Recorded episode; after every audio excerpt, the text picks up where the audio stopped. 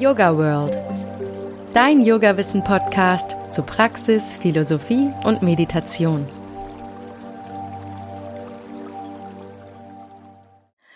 Hallo und herzlich willkommen zum Yoga World Podcast. Heute geht es um gewaltfreie Kommunikation und die Verbindung der letzteren mit Yoga. Aber bevor wir da gleich tiefer einsteigen, kommt noch mein allwöchentlicher Aufruf an euch. Denn wie viele von euch bestimmt schon gemerkt haben, ist es mir eine echte Herzensangelegenheit, Yoga mit all seinen Formen und Facetten in die Welt zu tragen. Vielleicht sogar mein Swadharma. Ich mache das unter anderem hier mit dem Podcast und meine Yoga World KollegInnen mit Online-Print und der Messe.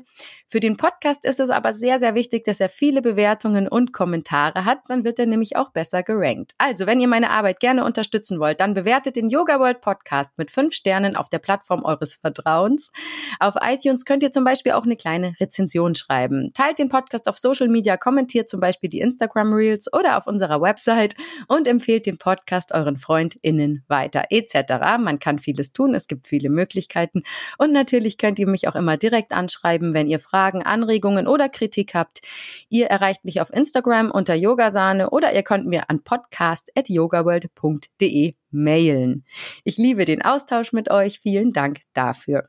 So, jetzt aber zurück zum heutigen Thema. Gewaltfreie Kommunikation, kurz GFK. Das ist eine Methode, mit der eine wertschätzende und einfühlsamere Art der Kommunikation erreicht werden soll. Es geht darum, sich in die Gefühle und die Bedürfnisse anderer Menschen hineinzuversetzen und so eine tiefere Verbindung herstellen zu können. Die Methode unterstreicht auch, wie wichtig es ist, sich von den Bewertungen, Schuldzuweisen und kritischen Urteilen zu distanzieren, um konstruktive und empathische Kommunikation zu ermöglichen. Das soll das Lösen von Konflikten erleichtern, die Selbstwahrnehmung und zwischenmenschliche Beziehungen verbessern, sowie ein respektvolles und mitfühlendes Miteinander fördern. Das klingt ja jetzt erstmal alles sehr verlockend und ich bin gespannt, welche Systematik da nun auch dahinter steht. Zur Erklärung dieser Frage und weiterer Fragen habe ich natürlich eine Expertin an meiner Seite, Simran Wester. Hallo Simran, ich freue mich, dass du dabei bist. Hallo, schön. Freue mich auch. Bin sehr gespannt, was du fragst. Simran ist Kundalini-Yoga-Lehrerin und Ausbilderin und betreibt zusammen mit ihrem Mann Satya Singh das Yoga-Zentrum Hohe Luft in Hamburg. Zudem war sie 20 Jahre lang Vorstand des Vereins 3HO Deutschland. Im Jahre 1998 lernte sie Marshall B. Rosenberg und die von ihm gegründete gewaltfreie Kommunikation kennen. Nach zahlreichen Workshops mit Rosenberg wurde Simran 2004 als GFK-Trainerin zertifiziert. Seitdem bietet sie viele verschiedene GFK-Kurse an, zum Teil auch kombiniert mit Kundalini-Yoga. Simran, ich frage jetzt einfach mal ganz direkt, was ist gewaltfreie Kommunikation? naja, na zum Teil hast du es ja schon vorgelesen. Ja. Und ähm, der eine Punkt, der mir sofort aufgestoßen ist, oder der mir sofort aufgefallen ist, ist, dass du von einer Methode gesprochen hast.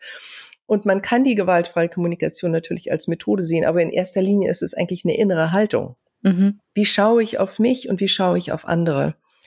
Habe ich die Vorstellung, dass es böse Menschen und gute Menschen gibt, dass jemand etwas richtig und falsch machen kann, dass es schlechte Menschen gibt und, äh, und so weiter? Oder schaue ich auf den Menschen so und auch auf mich selbst, dass ich mir bewusst mache, dass hinter allem, was wir tun, immer Bedürfnisse stehen, die wir versuchen zu erfüllen.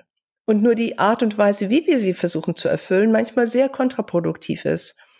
Und manchmal ja einfach nicht das erreichen, was wir eigentlich brauchen und weil wir einfach die Ressourcen nicht haben vielleicht. Wenn wir nicht gelernt haben, respektvoll mit jemandem umzugehen, dann ist das eine Ressource, die uns fehlt. Ne?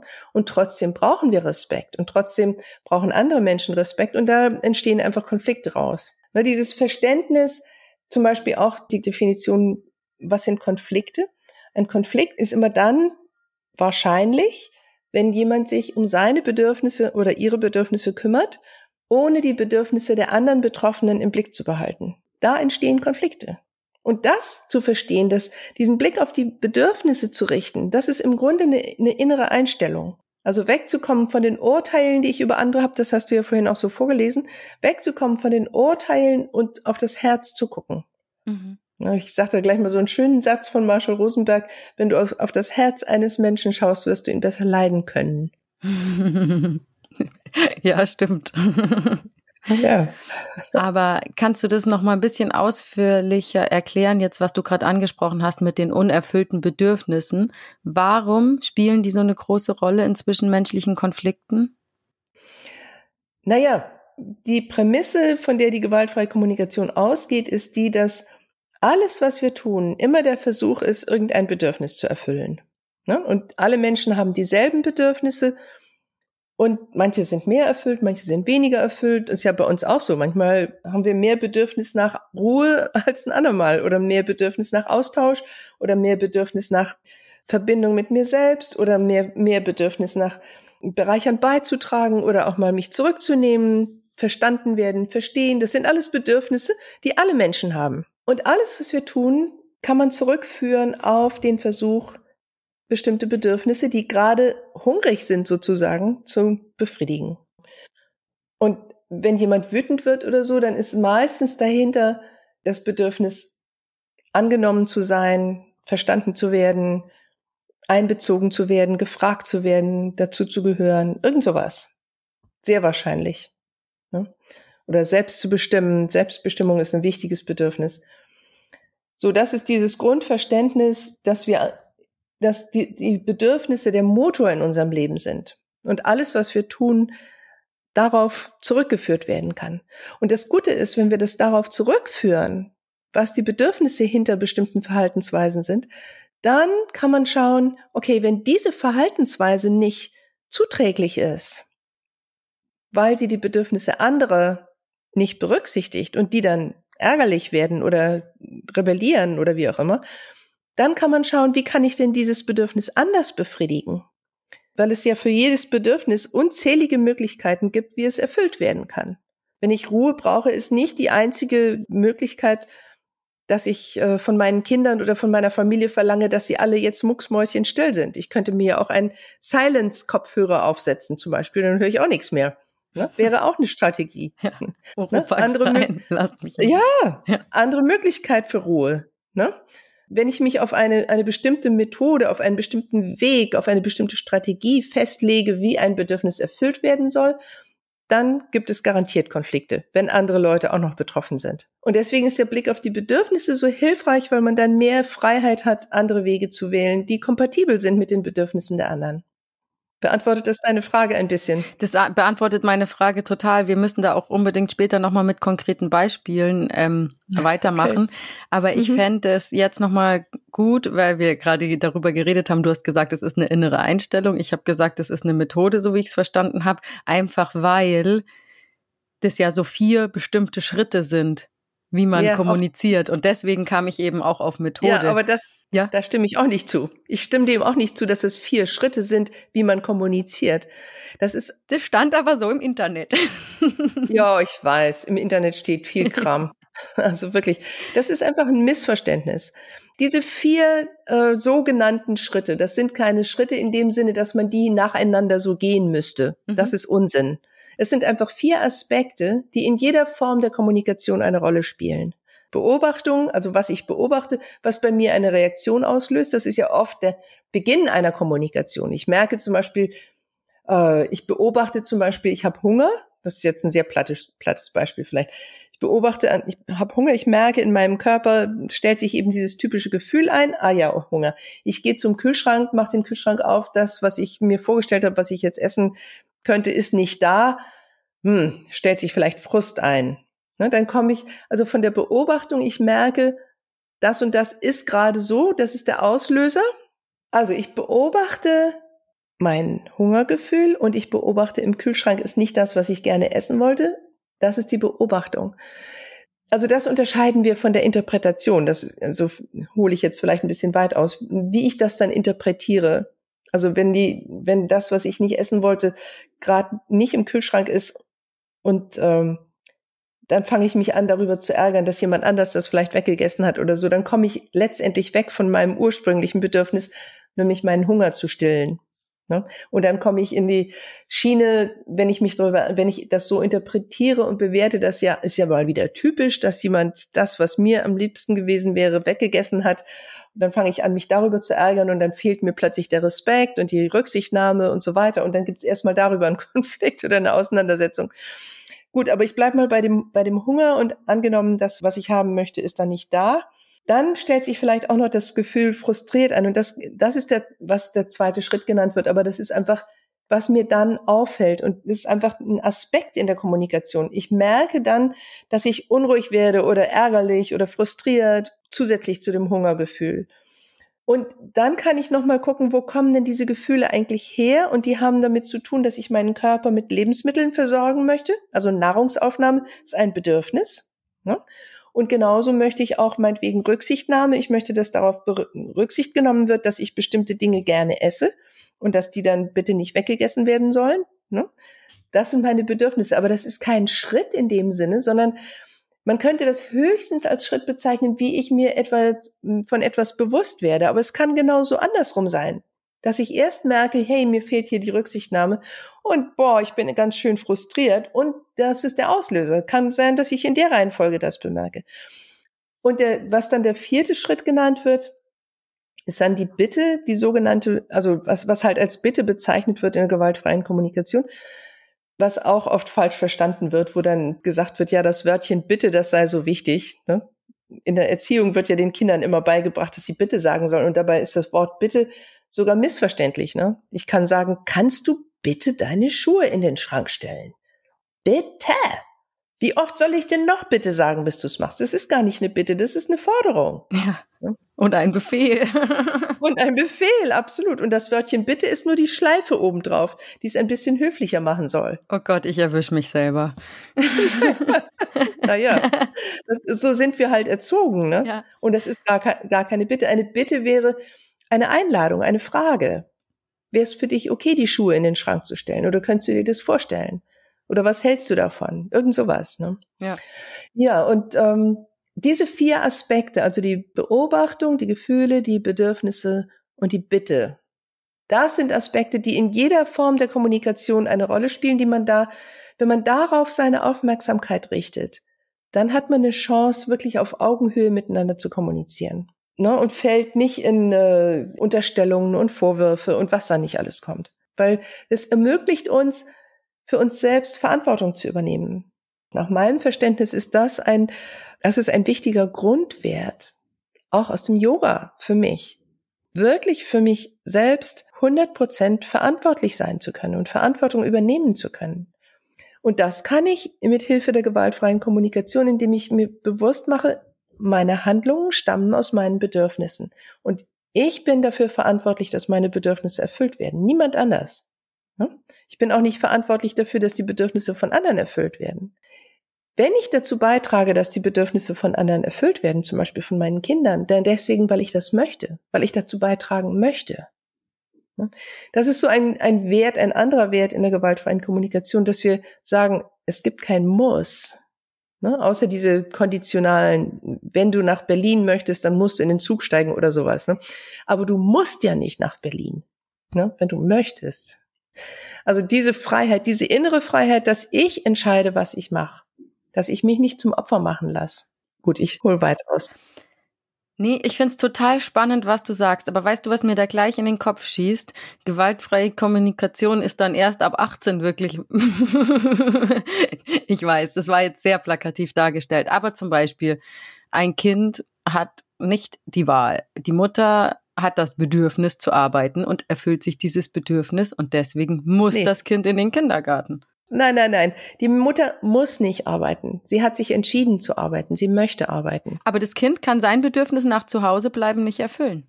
Weil die Mutter beschlossen hat, dass es das nicht darf. Aber das ist die Entscheidung der Mutter.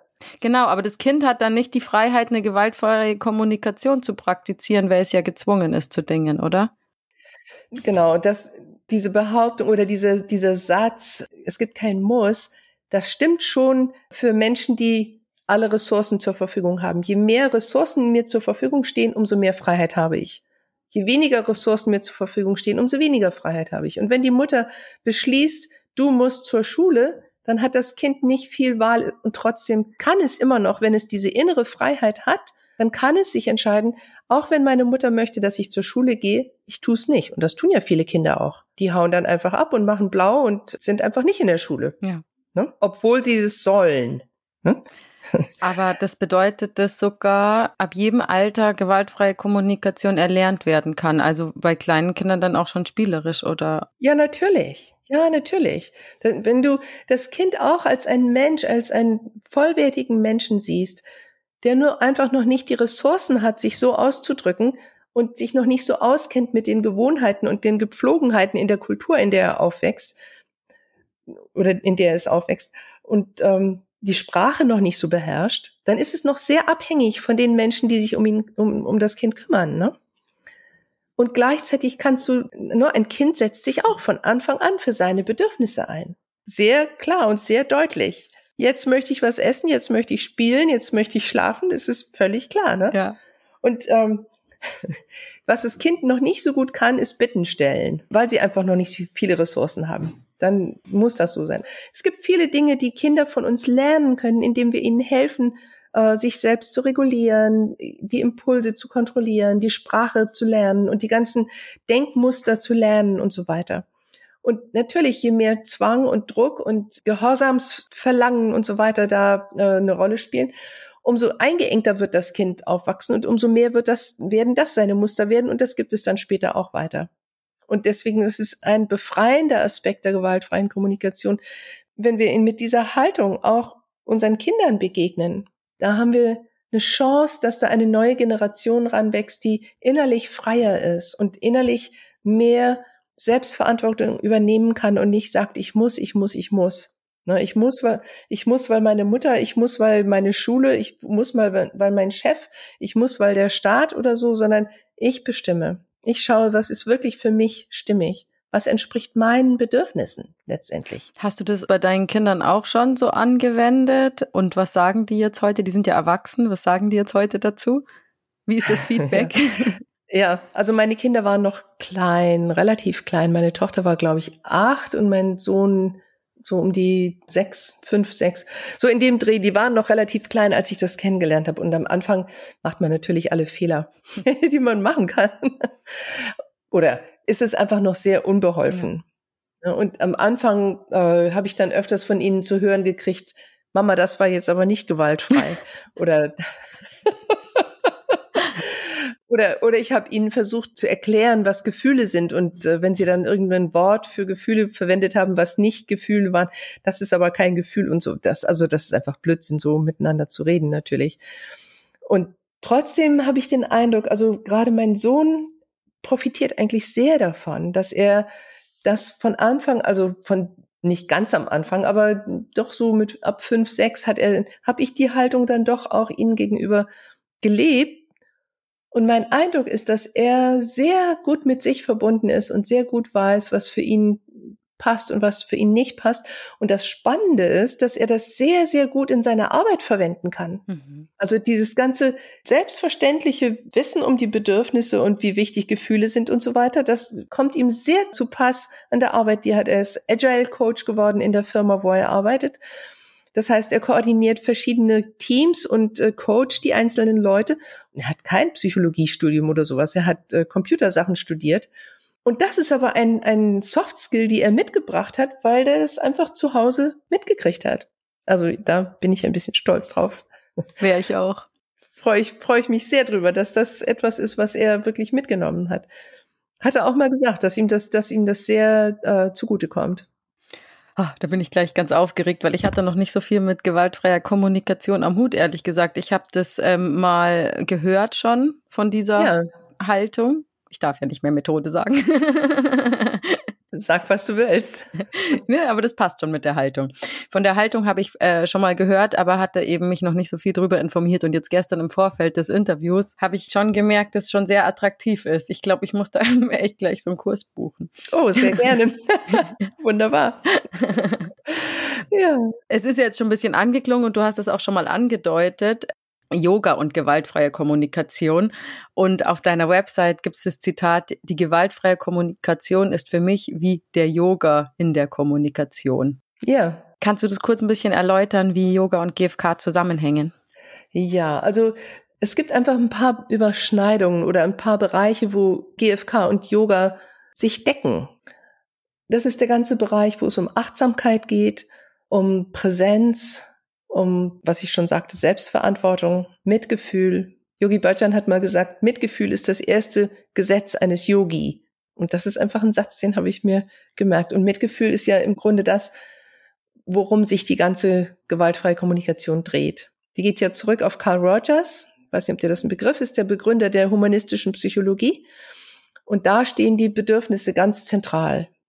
Das ist ganz zentral. Und auch diese Fähigkeit, sich mit dem anderen Menschen empathisch zu verbinden, heißt ja nichts anderes, als dass ich mich in den anderen hineinversetzen kann, dass ich fühlen kann, was dieser Mensch fühlt und nachvollziehen kann, worum es ihm geht. Das heißt, die Gefühle und die Bedürfnisse, damit kann ich in Resonanz gehen mit dem anderen. Und diese Achtsamkeit und dieses Feingefühl zu entwickeln für meine Befindlichkeit und für die Befindlichkeit in einem anderen Menschen, das ist nach meinem Verständnis im Yoga genau dasselbe wie, wie in der gewaltfreien Kommunikation.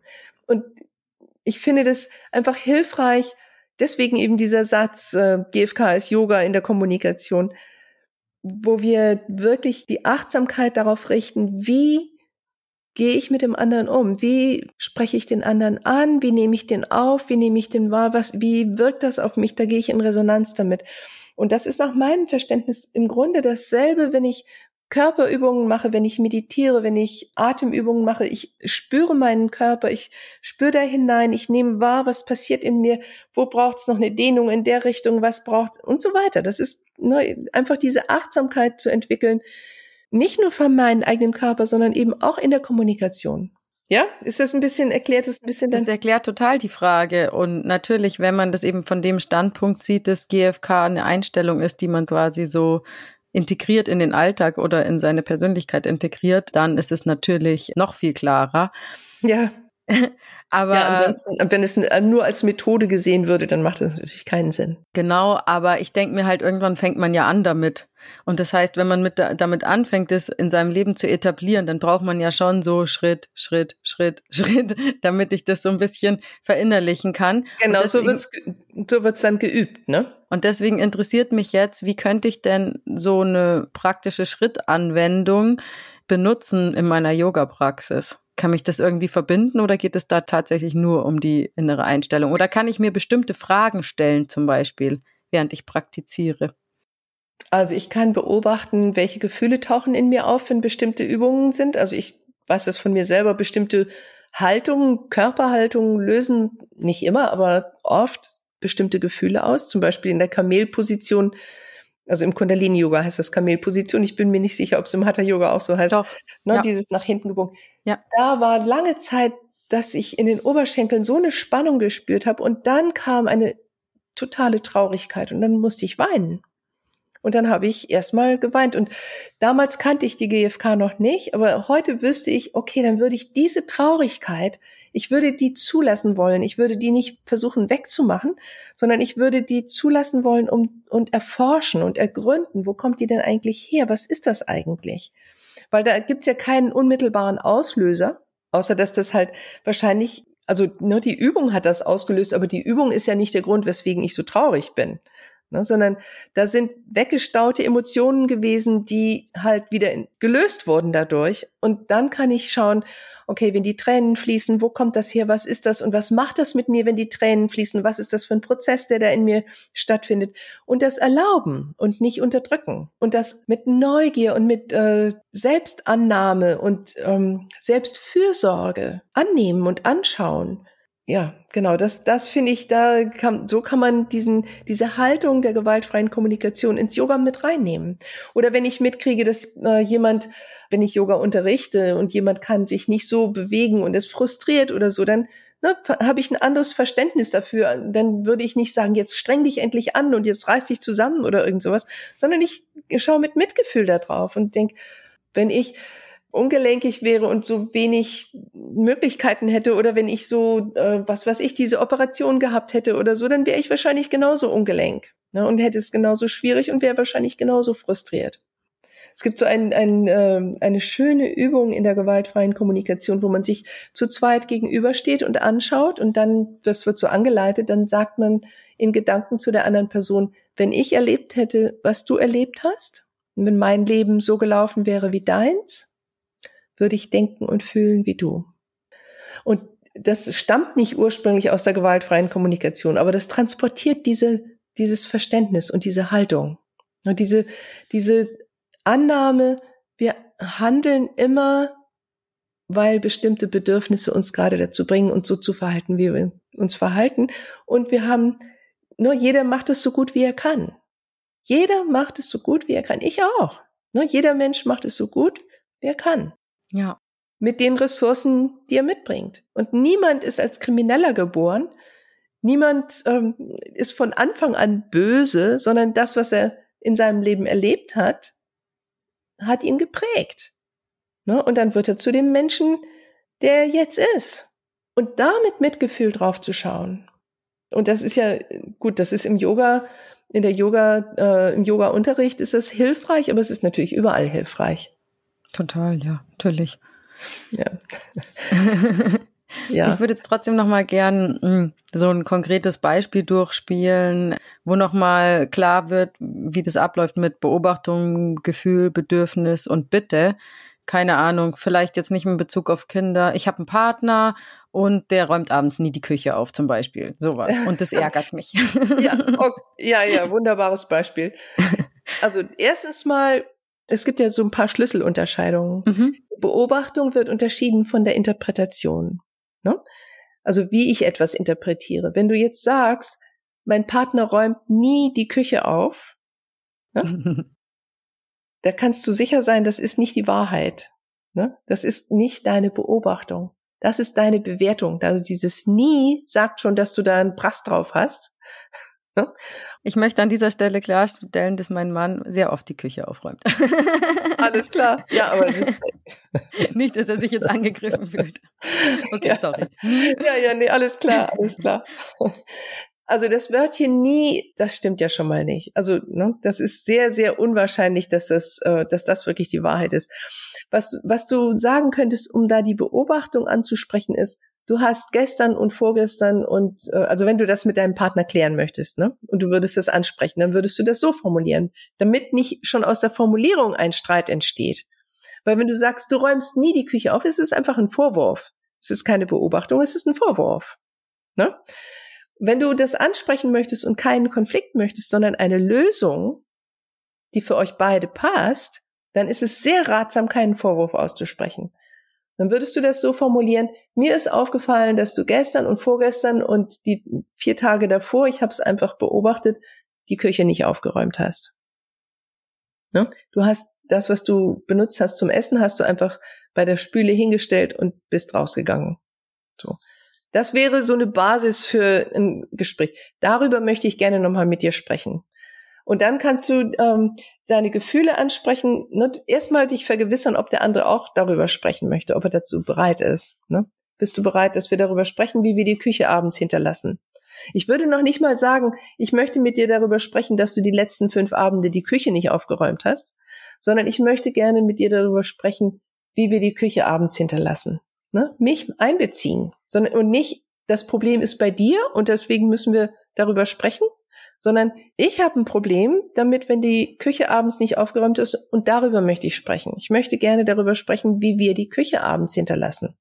Ich verstehe dich, aber weißt du was? Irgendwie, es ist zwar nett formuliert, aber irgendwie kommt es mir auch nicht real vor, wenn halt einer das immer macht und der andere nie. Ich darf, darf ja nicht nie sagen, aber wenn der eine es halt macht und der andere nicht, dann ist es ja nicht, dann ist es ja eigentlich nicht, wie wir sie hinterlassen, sondern dann geht es ja eigentlich darum, dass der andere sie auch mal aufräumen soll.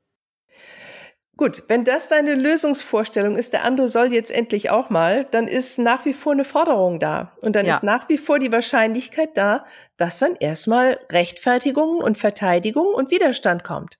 Ja. Und dann musst du dich erstmal damit auseinandersetzen. Es ist kein effektiver Weg.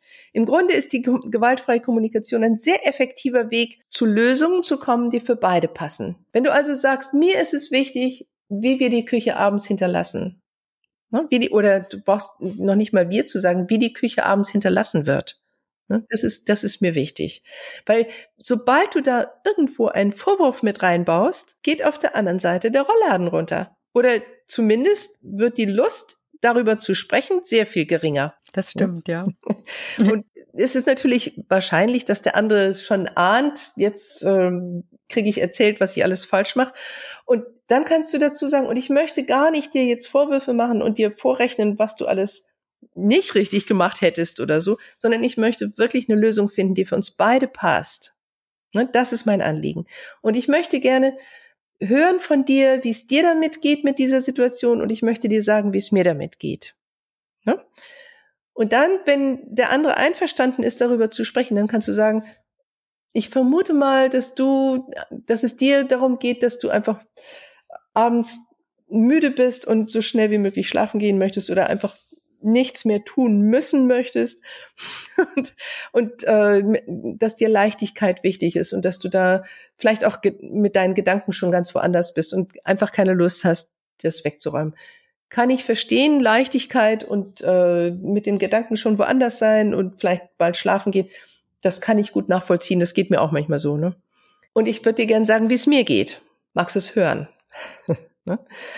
wenn ich sehe, dass das Geschirr da steht, ich sehe das am nächsten Morgen, ne, und ich komme in die Küche und da steht noch das Geschirr vom letzten Abend, boah, da bin ich echt frustriert, weil dann ist es mir halt im Weg und dann äh, räume ich es halt weg und dann denke ich, oh, ich bin immer dabei, deine Sachen wegzuräumen und das fände ich einfach klasse, wenn du das selber machen könntest. Kannst du verstehen, dass ich da frustriert bin und dass ich da ein bisschen Unterstützung brauche oder dass ich da Rücksichtnahme brauche? Kannst du das verstehen? Weißt du? wenn du da über dich sprichst, was das mit dir macht, dass das Geschirr da noch steht, wie es dir damit geht und was das bei dir auslöst und welche Bedürfnisse da angesprochen sind. Du brauchst Rücksichtnahme und du brauchst Unterstützung und du machst keinen Vorwurf daraus, sondern bittest um Verständnis. Kannst du das verstehen? Da entsteht eine Basis, wo ihr miteinander darüber sprechen könnt, wie machen wir das denn? Wie würde es denn für dich passen? Könntest du dir vorstellen, abends das Geschirr noch wegzuräumen oder hast du eine Idee, wie wir das machen könnten, so dass ich nicht morgens mit dem dreckigen Geschirr vom letzten Abend konfrontiert bin? Sowas. Weißt du? Dass man wirklich im Fokus hat, ich möchte eine Lösung, die für uns beide passt. Ne? Das ist nicht so, dass ich jetzt hier die Küchenbestimmerin bin. Am Abend muss die Küche aufgeräumt sein. Und wenn du dazu nicht beiträgst, dann kriegst du es mit mir zu tun sondern ich möchte gerne, dass wir zusammen da eine Lösung finden, die für uns beide passt. Ja, macht, macht das für dich Sinn? Es macht für mich total Sinn, auf jeden Fall. Aber was mir halt nur gerade klar wird, ist die Vorstellung, die ich vorher hatte, mit ich habe da so ein paar konkrete Formulierungsbeispiele und das, ähm, das regelt die Sache dann schon, die war komplett falsch, sondern man muss das wirklich verinnerlichen, worum es da geht und wie ich auf die andere Person blicke und wie ja. ich mein Herz öffne und sowas. Also das ist ja. nicht in zwei Tagen gelernt, da muss man schon üben. Ganz genau, ganz genau. Das ist wirklich, na, das ist, im Grunde ist es nicht, nicht kompliziert. Ja. Es, ne, es ist im Grunde ganz einfach, diese vier Aspekte im Blick behalten. Aber die Umsetzung ist so schwierig, weil wir so ganz anders erzogen worden sind und so ganz andere Gewohnheiten entwickelt haben.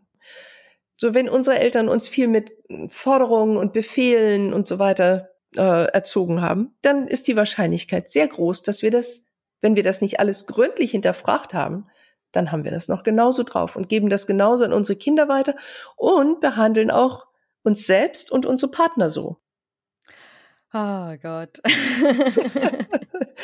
ja, ja. Ja, ich, ich habe das so oft hier im Podcast, dass mir dann mein Interviewpartner irgendwas erzählt und ich dann gleich so zehn Beispiele aus meinem eigenen Leben aufzählen kann, wo ich es halt ganz genauso mache. Weil du gesagt hast, das mit diesen Bitten, ich mache das bei meinen Kindern so oft, dass ich dann irgendwie eine Bitte formuliere, aber halt das eigentlich keine Bitte ist, sondern ja, und dann, bring bitte deinen Teller in die Küche, sage ja. ich halt, aber es ist eigentlich nicht optional. Und ich habe mich vor paar Tagen erst über meinen Sohn aufgeregt, der ähm, will sich irgendwie nicht selber die Nase putzen. Finde ich jetzt prinzipiell auch nicht so schlimm, kann ich ja machen. Aber er kommt dann immer zu mir und sagt, Rotznase! Und ich sage dann immer zu ihm, du kannst doch sprechen. Wieso sagst du denn nicht, Mama, kannst du mir die Nase putzen? Wieso sagst du Rotznase? Und es ist eigentlich genau das, was ich eigentlich tue, nur ein bisschen prägnanter formuliert. Ja, genau. Kinder sind wunderbare Spiegel. lustig, lustig. Ja, ja. ja, aber das ist vielleicht tatsächlich der erste Punkt, wo man ansetzen kann, dass man versucht, sich anzugewöhnen, wirkliche Bitten auszusprechen. Ja. Und eine wirkliche Bitte braucht das Wörtchen Bitte überhaupt nicht. Einfach sich das zu merken, es ist eine Frage. Wäre das für dich okay? Magst du herkommen? Magst du das mal eben machen? Könnten wir das und das machen? Was hältst du davon, wenn wir das so und so machen? Und das macht schon einen großen Unterschied.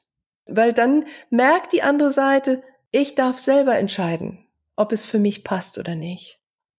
Und dann kommt natürlich die Frage, ja, und was ist, wenn der dann Nein sagt?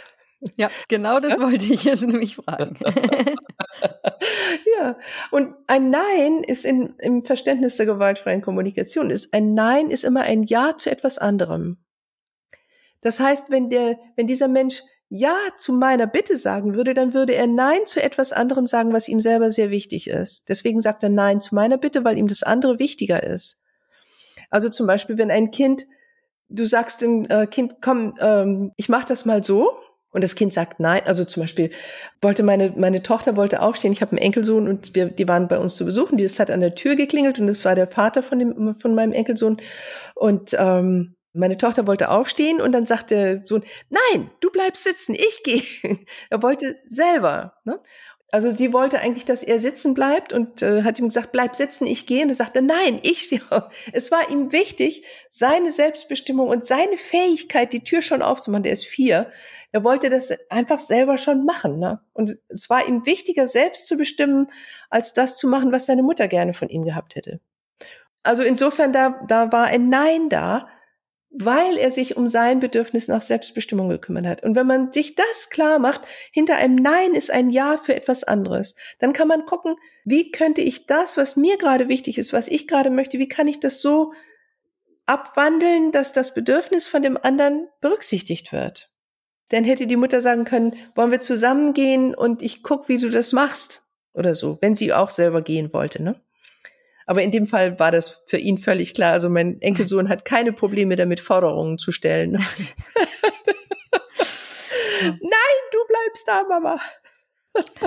aber jetzt was, ähm, eine Sache noch. Ich finde, es klingt wirklich alles sehr logisch, aber mal angenommen, ich würde jetzt jemanden sagen, magst du mal herkommen? Und die Person macht was anderes und sagt nein. Und dann sag ich, kannst du dann vielleicht in fünf Minuten kommen? Ja. Und dann sagt die Person ja. Ja. Und aber nach fünf Minuten ist sie nicht da dann kann ich schon mal sagen, wir haben ausgemacht, eigentlich, dass du in fünf Minuten kommst. Ja, und warum bist du nicht da? Das würde ich gerne verstehen. Magst du mir das sagen? Was ist los? Habe ich das falsch verstanden oder was hat sich bei dir verändert, dass du dann jetzt doch nicht kommst? Das ist eben ein anderer Aspekt. Ein Nein ist nicht das Ende vom Lied. Ein Nein ist immer der Anfang von einem Tanz. Ne? also du kannst immer fragen, ne, was, was würde es dir erleichtern, Ja zu sagen? Oder was, was müsste gegeben sein, damit du Ja sagen kannst? Worauf kommt es dir an, wenn du Ja sagen würdest, was wäre dir dann wichtig? Sowas, weißt du? Also wenn, wenn da ein Zögern oder ein Widerstand oder ein, ein Nein auf der anderen Seite auftaucht, dann kannst du davon ausgehen, dass dieser Mensch andere Bedürfnisse gefährdet sieht wenn er sich auf meinen Wunsch einlassen würde. Alle Bedürfnisse sind gleich wichtig, sowohl meine, meine sind genauso wichtig wie die Bedürfnisse des anderen, damit es keine Konflikte gibt. Wenn ich meine Bedürfnisse wichtiger nehme als die der anderen Menschen, dann werde ich Konflikte mit diesen anderen Menschen haben. Und natürlich, solange ich mehr Macht habe, kann ich das unterdrücken. Also gerade im Fall von Kindern, sobald die dann größer werden und auch Macht haben, dann knallen die Türen und dann kriege ich nur noch Nein und dann wird überhaupt nicht mehr geguckt, was sind hier die Bedürfnisse auf beiden Seiten, das ist denen dann völlig egal. Jetzt ist mal dran, dass sie bestimmen, wenn sie so lange gehorchen mussten. Ja, ne? verstehe ich auch.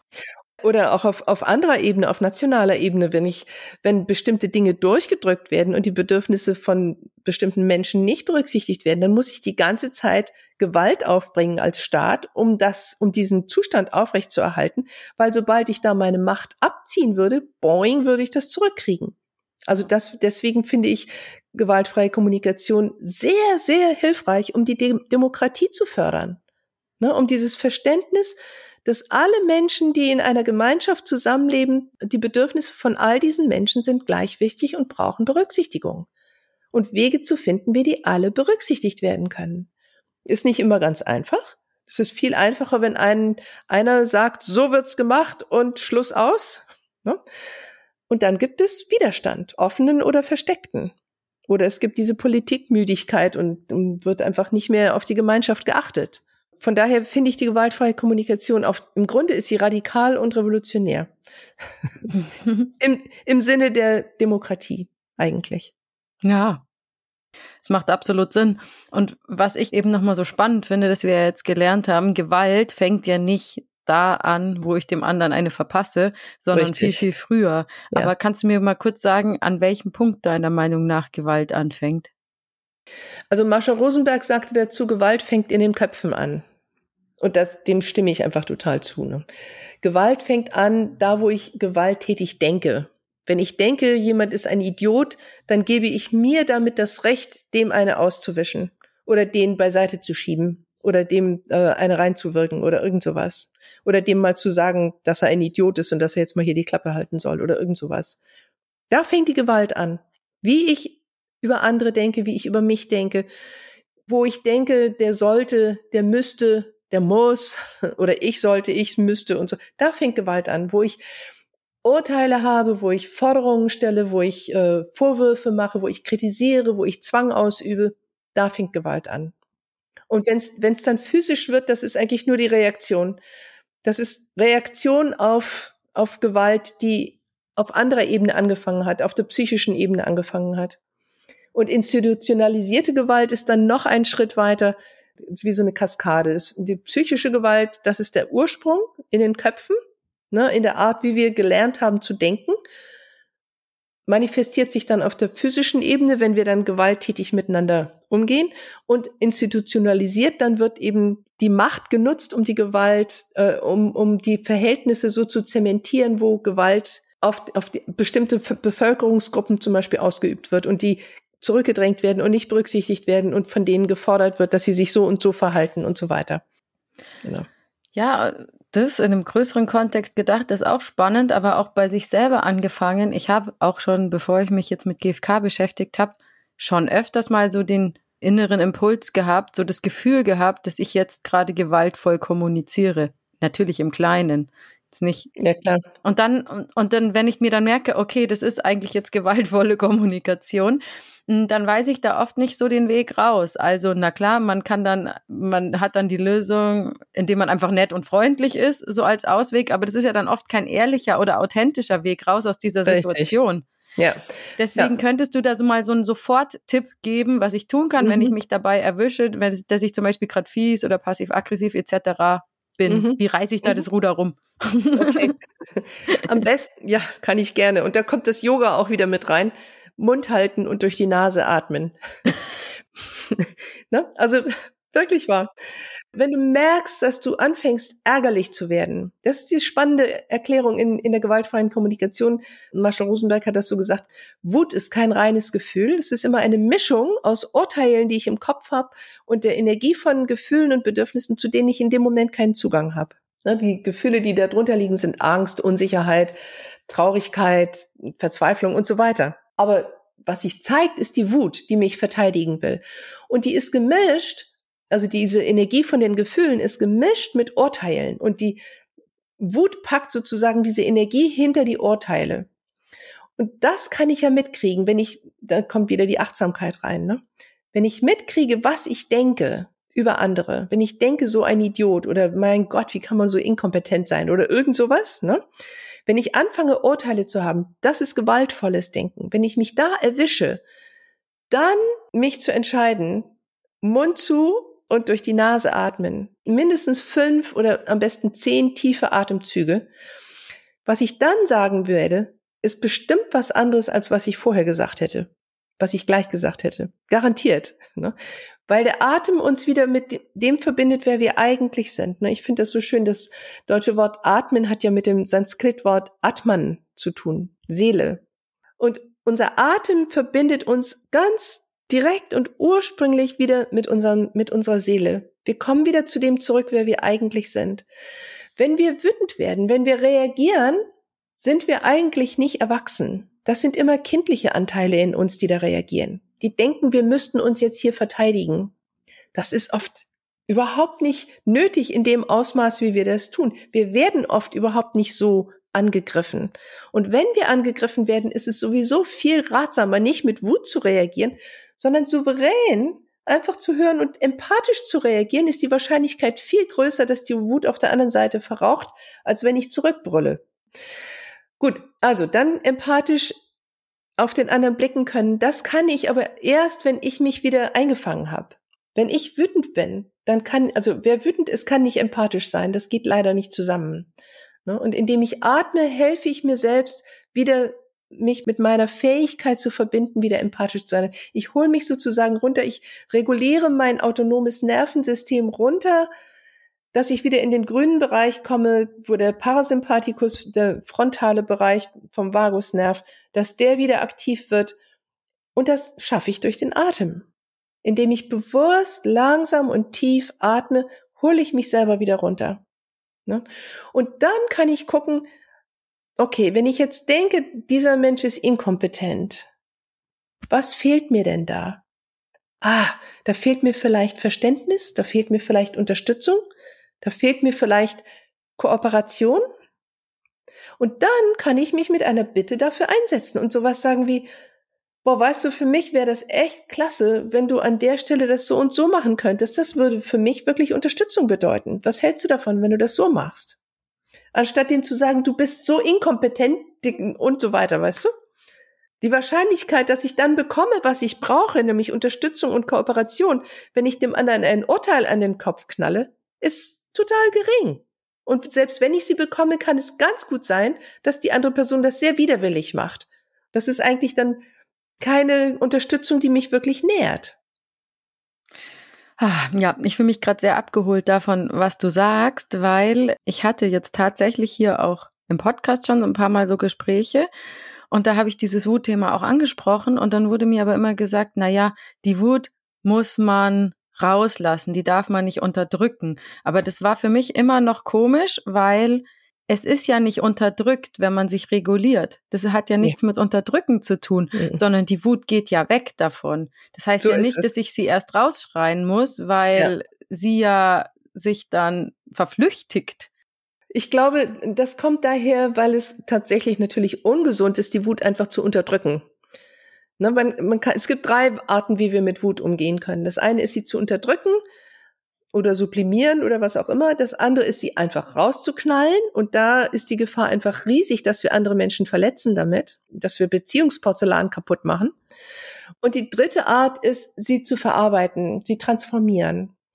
Und es kann sehr nützlich sein, das Adrenalin und so weiter, was in unserem Blut ist, wenn wir wütend sind, erstmal durch Aktivität loszuwerden, abzubauen. Also Bartschruppen, oder in den Wald gehen und joggen. Meine Mutter ist jeden Abend nach Hause gekommen und hat, war immer geladen, weil sie sich so über ihren Chef geärgert hat. Und dann ist sie erstmal in den Wald laufen gegangen, kam nach einer Stunde völlig aufgeräumt und wieder. Aber mehr hat sie nicht gemacht, leider. Ne, die hat die Ursache für ihre Wut, dass sie da so äh, schikaniert wurde und so wenig ihre eigene Kreativität leben durfte und so wenig gefragt wurde, wie sie das sieht und so als Frau auch sehr ungerecht behandelt wurde in ihrer, in ihrem Leben. Das hat sie nicht bearbeitet. Da hat sie nicht hingeguckt, sondern hat einfach nur ne, das weggerannt. Die, das Adrenalin wieder raus und dann am nächsten Tag wieder.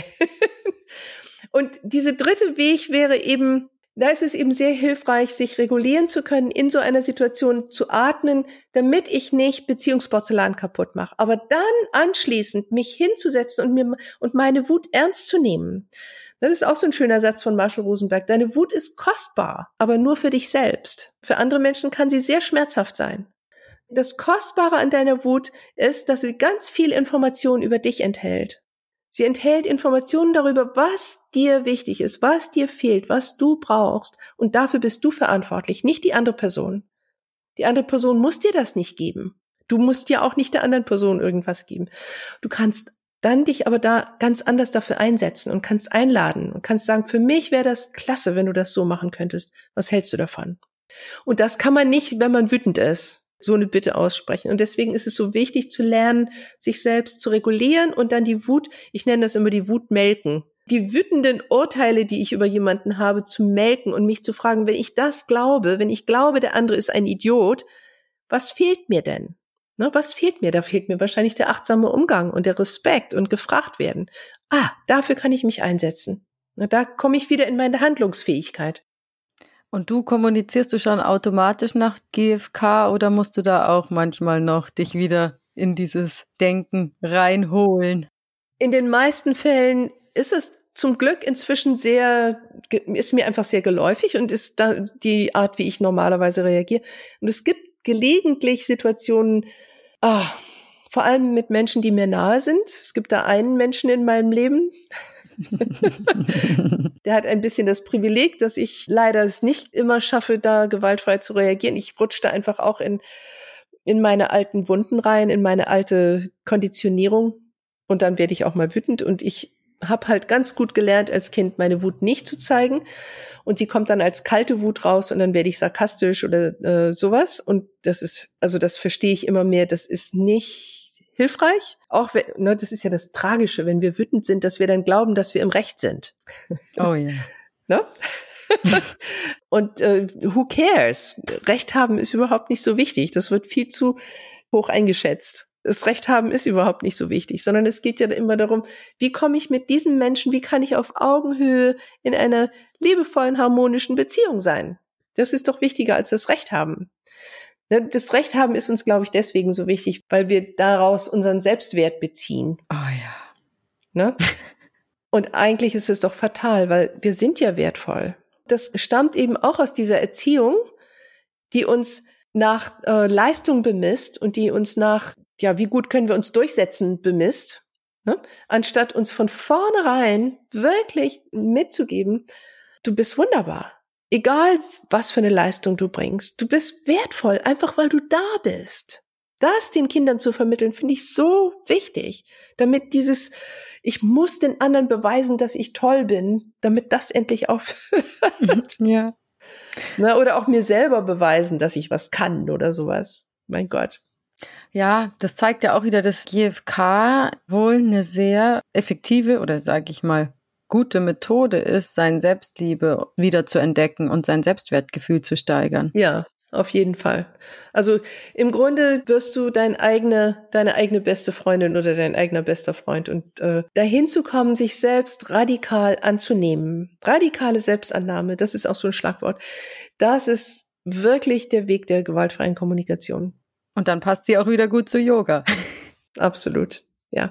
Ja, die, sich selbst anzunehmen, sich selbst radikal anzunehmen, damit fängt es eigentlich wirklich an, weil wenn ich mich selbst annehmen kann, kann ich auch andere annehmen. Solange ich mir selbst auferlege, ich muss so und so sein, ich soll so und so aussehen, ich soll mich so und so verhalten, werde ich das von anderen auch erwarten. Und dann gibt es immer wieder Konflikte.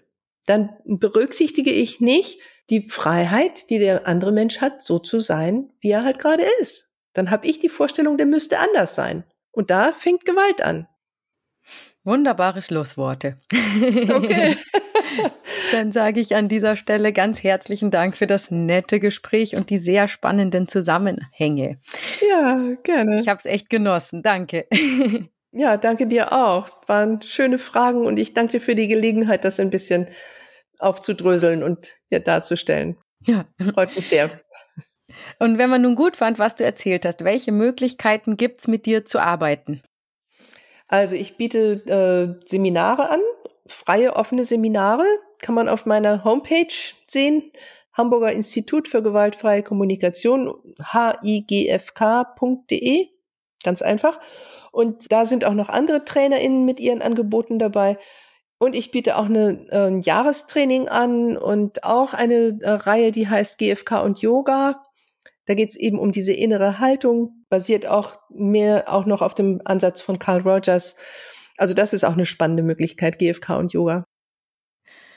Gut, und ihr da draußen, schaut doch auch mal auf yogaworld.de vorbei oder kauft euch ein Yoga World Journal oder beides. Aber vor allem freue ich mich, wenn euch der Yoga World Podcast gefällt und ihr mich unterstützt, indem ihr bewertet, liked, teilt, abonniert und kommentiert. Erreichen könnt ihr mich unter podcast.yogaworld.de und via Instagram. Da heiße ich Yoga Sahne und ich freue mich, wenn ihr mir folgt. Dann bis zum nächsten Mal bei Yoga World. Eure Susanne. Der Yoga World Podcast jeden Sonntag eine neue Folge von und mit Susanne Moors auf yogaworld.de.